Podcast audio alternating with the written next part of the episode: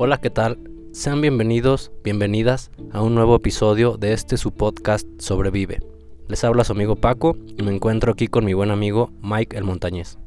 Hola, brother, ¿cómo estás? Estimado público, buenas tardes, noches, dependiendo de la hora que nos estén escuchando. En este segundo episodio vamos a comenzar por la forma de preparación más básica, que sería construir un kit de emergencia para 72 horas o 3 días básicamente. Es el kit más básico y que incluso la Cruz Roja Mexicana e Internacional recomienda tener a la mano en caso de una emergencia, en este caso por causa de algún desastre natural. Y aunque la mayoría de los artículos que vamos a mencionar ya los tenemos en nuestra casa, sí es importante que los tengamos, digamos, en un área específica o zona del hogar, ya sea una mochila, una caja, un closet, a la mano, como se dice coloquialmente. Y se preguntan por qué guardar este kit o tenerlo a la mano. Bueno, pues básicamente porque eh, en las emergencias de este tipo se genera pánico y estrés y junto a estos dos sentimientos el cerebro y nuestra capacidad de respuesta se ven ampliamente disminuidos.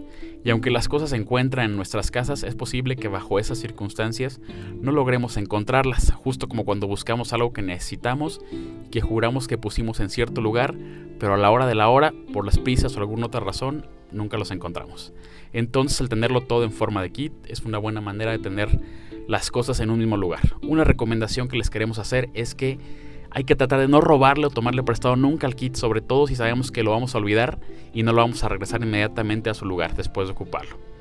Entonces, si queremos que en caso de una situación de emergencia y tuviéramos que abandonar nuestra casa o mantenernos adentro de nuestra casa aislados del mundo exterior, esté todo lo que necesitamos por el momento en ese kit.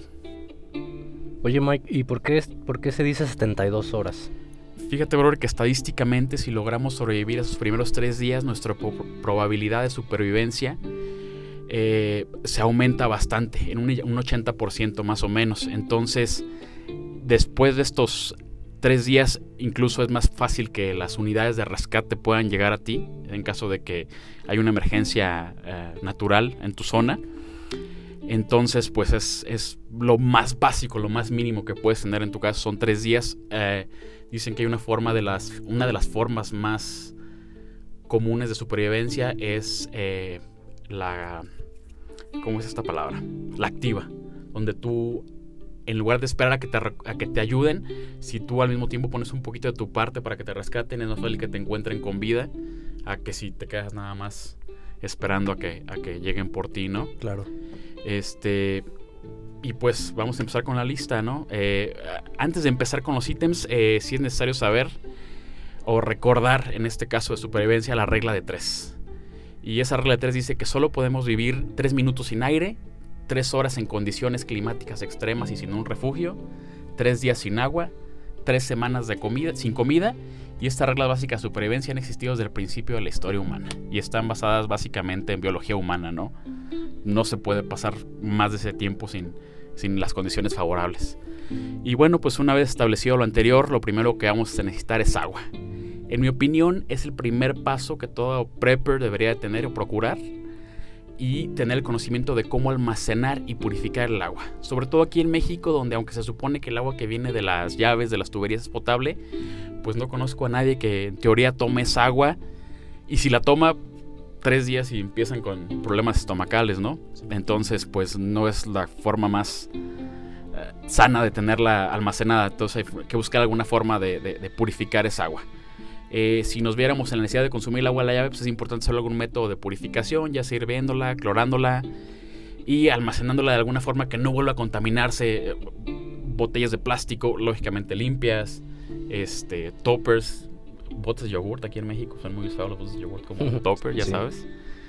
Entonces, pues eh, básicamente es la forma que podemos consumir o almacenar agua aquí en México y necesitamos como mínimo un galón de agua por persona por día algo así como 4 litros mínimo de agua por persona.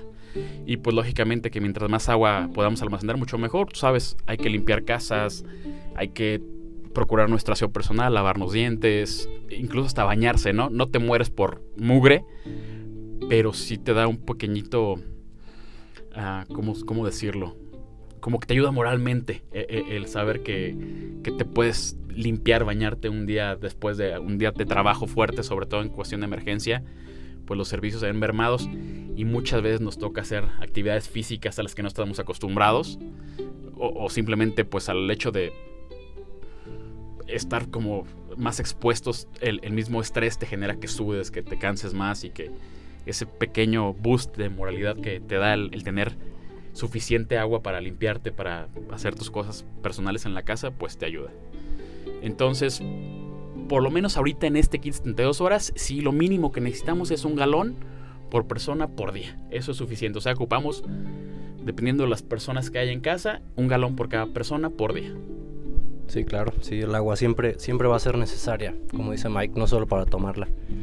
Y bueno, pues algo que podemos hacer es ir a estas tiendas grandes de abarrotes o a los mercados y comprar una charola o un paquete de botellas de agua. Esto es algo que se que suelen hacer o comprar mucho en Estados Unidos.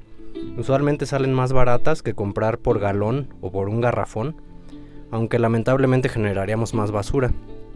Bueno, yo opto por grandes recipientes reutilizables para agua. Recientemente compré un tambo para 150 litros, el cual llené con agua de lluvia. Eh, y pues bueno, esta puede ser purificada para su consumo seguro. Eh, también en mi hogar tenemos tres garrafones de 20 litros que los tenemos exclusivamente para una emergencia, es decir, para este kit. Sé que es poco para subsistir a largo plazo, pero pues nos brinda bastante seguridad el solo hecho de tenerlos en casa. Cada quien podrá almacenar agua de acuerdo con sus posibilidades y espacio disponible, pero hay que hacerlo. Es muy importante que para su almacenamiento se encuentre en un lugar oscuro y fresco, ya que recuerden que pueden contaminarse con eh, microorganismos o eh, algas microscópicas, etc. Entonces, si nuestra agua ya lleva tiempo almacenada, es importante purificarla antes de tomarla. Y como bien dijo Mike, la podemos hervir. Eh, con 3 minutos bastarán. O podemos utilizar otras técnicas como tintura de yodo, este antiséptico que casi todos tienen en el hogar. la cantidad que recomienda la EPA es 5 gotas de tintura de yodo por cada litro de agua. Si el agua es turbia, se recomiendan 10 gotas. Luego dejamos reposar el agua de 20 a 30 minutos antes de beberla. Para el caso del cloro, emplearemos 2 gotas por cada litro e igualmente reposar de 20 a 30 minutos. Fíjate, bro, que igual en ese tema de, cómo purificar el agua, eh, hay unos filtros portátiles. Eh, hay uno que se llama Sawyer Mini, y hay otro que se llama Livestraw. Eh, purifican creo que algo así como 2.000 galones de agua, una cosa así. Y eh, no son accesibles, no son tan baratos como uno quisiera. Usar cloro es extremadamente barato. Pero pues 2.000 galones de agua, si lo piensas, es una cantidad bastante buena, considerable. Entonces, eh, creo que en Amazon los encuentran cerca de los 400, 600 pesos. Y pues ocupan el espacio de que te gusta. A lo mejor eh, cinco lapiceros más o menos eh, enrollados, más o menos, o sea, son pequeños. Ah, y dos mil galones de agua, pues tienes ahí para no sé cuántos kits de supervivencia, ¿no? Interesante. Eh, bueno, pues el segundo suministro que necesitamos es comida. Algo tan importante como el agua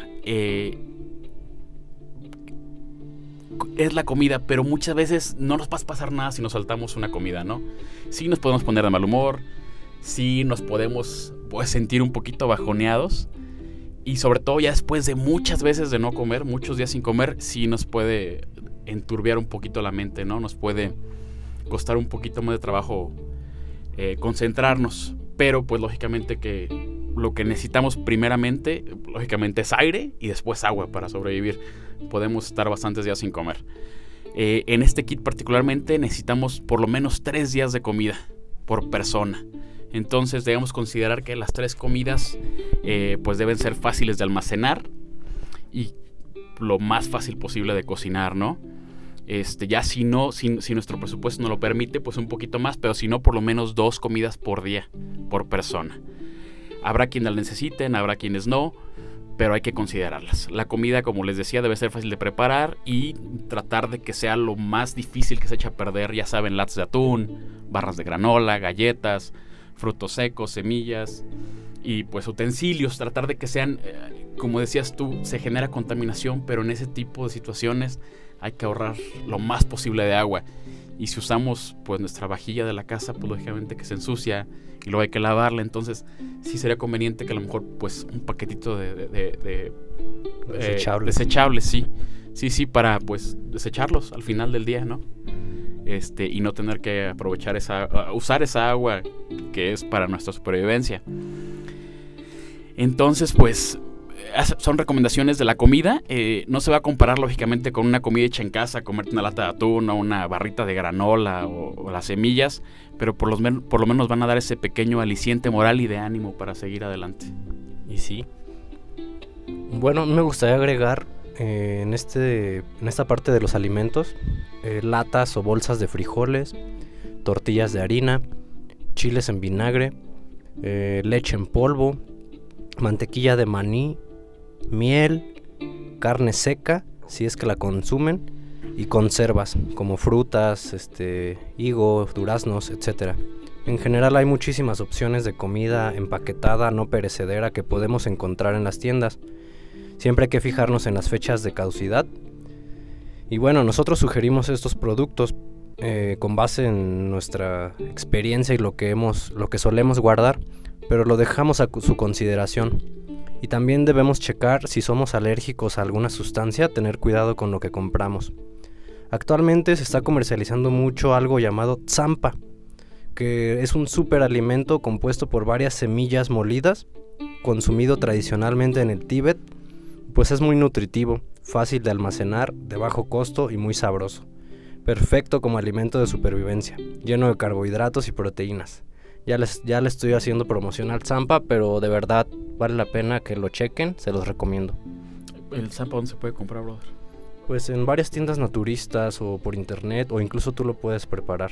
Si quieres ya después este, hacemos un... Hablamos más sobre el... Eh, Estaría bien sobre este que- alimento. que les enseñáramos a las personas a, a- a preparar algún tipo de comida de supervivencia. Sí. Sobre todo como eso que dices que es fácil de almacenar y de bajo costo. Sí. Y que, que está rico porque usualmente la comida de supervivencia tiende a ser más bien plana en sabor, así cierto. media feona, ¿no? Bueno, eh, pues lo siguiente en la lista es un botiquín de primeros auxilios con lo básico que se puede encontrar, ya saben, ¿no?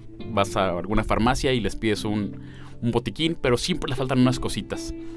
Lo que necesitamos mínimo eh, en nuestro botiquín van a ser eh, guantes, gasas, curitas, alcohol, mertiolate, tijeras, pinzas, aspirinas, ibuprofeno, electrolitos en polvo, paracetamol, cinta de microporo y medicamentos contra la diarrea y el vómito. Sobre todo en cuando las condiciones higiénicas llegan a ser un poquito deficientes, eh, es común que las personas lleguen a tener problemas estomacales. Entonces, eh, pues como les decía, por lo general los botiquines ya armados en las farmacias eh, suelen ser suficientes, aunque sí les faltan algunas cositas eh, extras que, hay que adicionarles, ¿no? Este, asimismo, si en nuestra familia o algún círculo cercano de las personas que están con nosotros cuando se presente la situación de emergencia eh, tienen alguna necesidad médica especial, es importante incluir en el botiquín el medicamento que necesitan. Por ejemplo, en mi caso, mi papá tiene diabetes, mi papá vive conmigo, entonces siempre tenemos que tener un poquito de metformina extra en la casa para cualquier situación, ¿no? Porque, pues, al, al tener la incertidumbre de si va a haber servicio médico o no, eh, no podemos confiarnos de que si se pone mal vamos a poder llegar a- al hospital o a un doctor y que lo van a tratar o que van a tener el medicamento que necesita, ¿no? Claro, sí, Mike.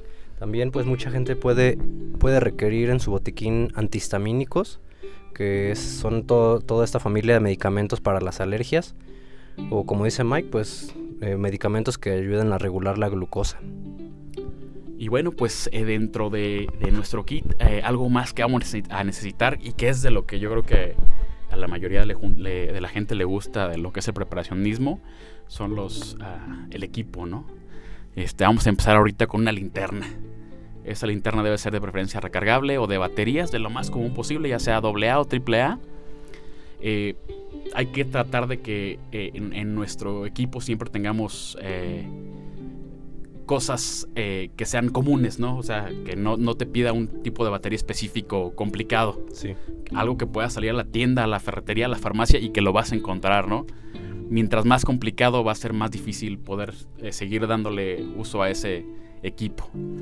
Entonces, eh, pues la batería y siempre la batería, la, la lámpara y tener siempre baterías de repuesto. Sería conveniente también, si es posible, tener un radio de emergencia. Hay unos radios que tienen como un dínamo que no ocupan batería más que tu propia mano y darle, o, con conexión solar. Hay algunas también que, que llega a ver, ¿no? Este, entonces, sobre todo cuando hay huracanes o, temporada de tormentas y cosas así, es, es probable que la electricidad falte o falle y pues no tengamos forma de eh, acceder a, internet, ya sea por no tener batería en nuestros teléfonos o por la caída de las antenas de telecomunicación y es probable que aunque no haya electricidad el gobierno sigue metiendo ondas radiales a la población, entonces por eso es recomendable el, radio eh, de emergencia, ¿no? Ahora que si nos inclinamos por la opción recargable, pues necesitamos bancos de energía, ya sabes, los power banks que se usan para el celular, sobre todo básicamente hoy en día. Entonces, eh, es lo más recomendable que tratemos de que sea de, por lo menos que nos dé dos cargas mínimo. Y tratar sobre todo de no estar pegados al celular, usarlo solamente para lo más urgente o lo más básico, ¿no? Como buscar información o tratar de comunicarnos con, con personas que, queramos saber cómo se encuentran, ¿no? Sí. Este, o incluso un pequeño cargador solar en, Amazon igualmente, parece que le estamos haciendo promoción a Amazon. Este, venden eh, unos paneles solares pequeñitos que son especiales para cargar nuestro celular. Eh, en el siguiente ítem que te vamos a necesitar para nuestro kit va a ser un cambio de ropa como mínimo. Y calcetines. Calcetines es la cosa que siempre pasamos por alto. Usualmente si te vas ahorita a algún albergue, te albergue, perdón, te vas a dar cuenta que aunque la gente les lleva donación de ropa, nunca lleva calcetines por algún motivo raro, a nadie jamás se le ocurren los calcetines. Y siempre que llueve algo, lo primero que se nos moja son los pies, ¿verdad? Sí, sí. Y es bien incómodo tener siempre los pies mojados. Entonces, calcetines extra, por favor. Siempre tener un par de calcetines extras ahí.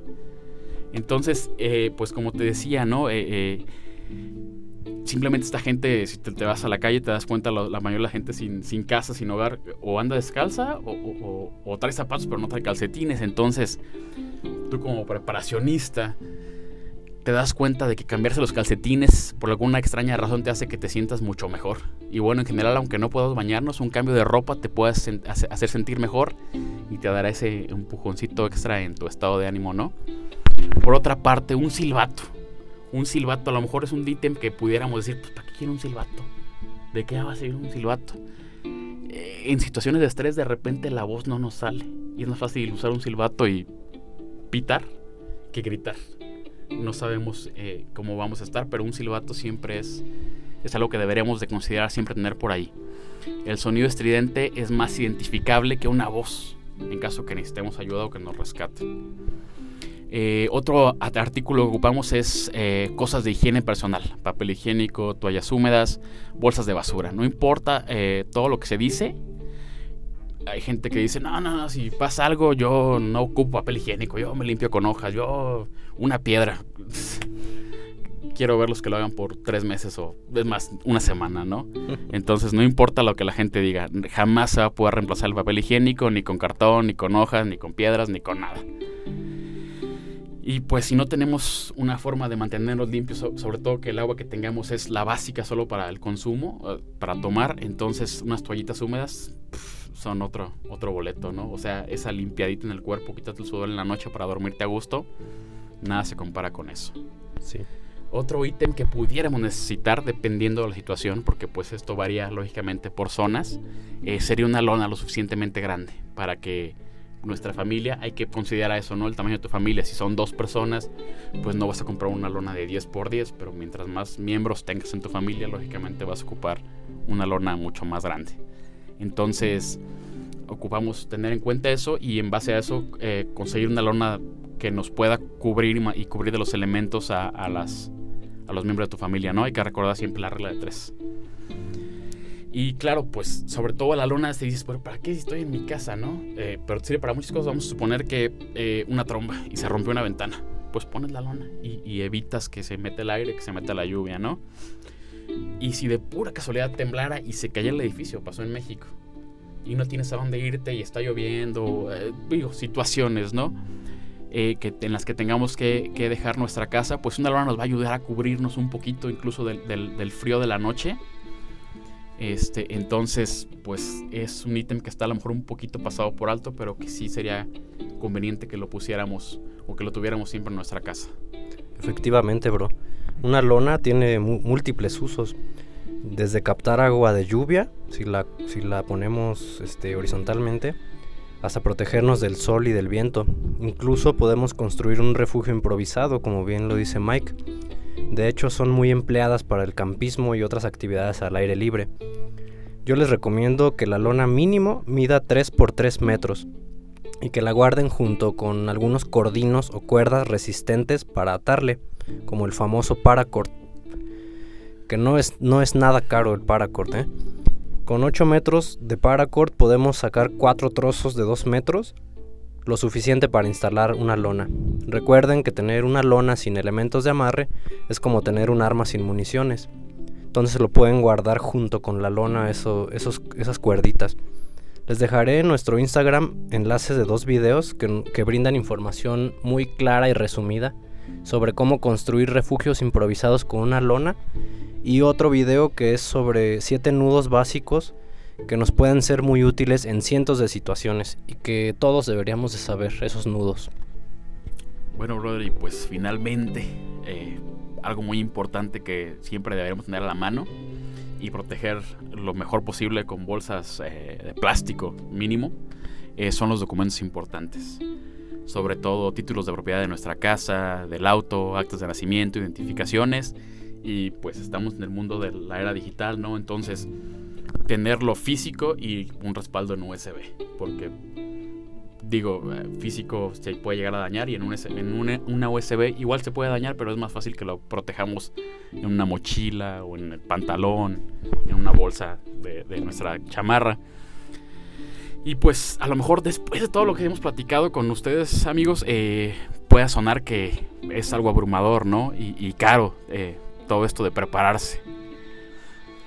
Y, y, pues sí, sí lo es, llega a ser, eh, sobre todo lleva un poquito de, pensarlo, hay formas de economizar, hay formas de no gastar tanto dinero y este, pues es eso, ¿no? O sea, simplemente hacer uso de las cosas que están en nuestras casas y de ahí partir para, armar el kit. Este, otra cosa que deberíamos siempre tener en cuenta es tener por lo menos un poquito de, dinero en efectivo, entre monedas y billetes en nuestra persona para cualquier situación. Sería conveniente, no sé, suponer hoy me dieron mi quincena, voy a apartar, no sé, en realidad no podría hablar por todas las personas, pero yo siento que 100 pesos es una cantidad que no es muy intrusiva para las personas. 100 pesitos ahí eh, eh, escondiditos, donde solo nosotros sepamos y no tocarlos, dejarlos ahí para como un fondito de emergencia en caso de que se necesitara usar ese efectivo, ¿no? Este, en nuestra página de Instagram voy a dejar una lista de las cosas que necesitan para llevar un mejor control e irla eh, recopilando. Eh, hay, forma de imprimirla y de tacharle los ítems para que ustedes más o menos puedan llevar su control y, formarlo, ¿no? armarlo bien, bien, bien, que sea, pues vamos a decirlo, lo más eh, organizado posible. Sí, fíjate Mike que estuve checando pues las opciones más baratas de todos estos ítems y mira, este, encontré que una charola con 28 botellas de medio litro, o sea, 14 litros de agua, en un supermercado común te cuesta 61 pesos. Claro que variarán mucho los precios en cada país. Una caja de, los alimentos que les sugerimos oscilan entre los 400 y los 600 pesos. Estamos hablando de bastantes alimentos. Un botiquín de farmacia común, 300 pesos una linterna pues confiable, 200 pesos. Paquete de baterías con 4 baterías nuevas, 148 pesos. Un silbato para supervivencia, 99 pesos. Una lona de 3x3, 175 pesos. Y 8 metros de paracord, 64 pesos. Esto nos da un total de 1.447 pesos mexicanos, algo así como 70 dólares estadounidenses. En verdad que si lo piensan bien, nuestro bienestar y el de nuestros seres queridos no tiene precio. Aquellas personas que ya han vivido esta clase de emergencias entenderán perfectamente la sensación de no estar preparado ante situaciones de desastre, o viceversa. Aquellos que ya han pasado por esto y estuvieron preparados para ello, pues es una sensación indescriptible que te brinda seguridad, bienestar y confianza. Vivirlo te cambia para siempre, la neta.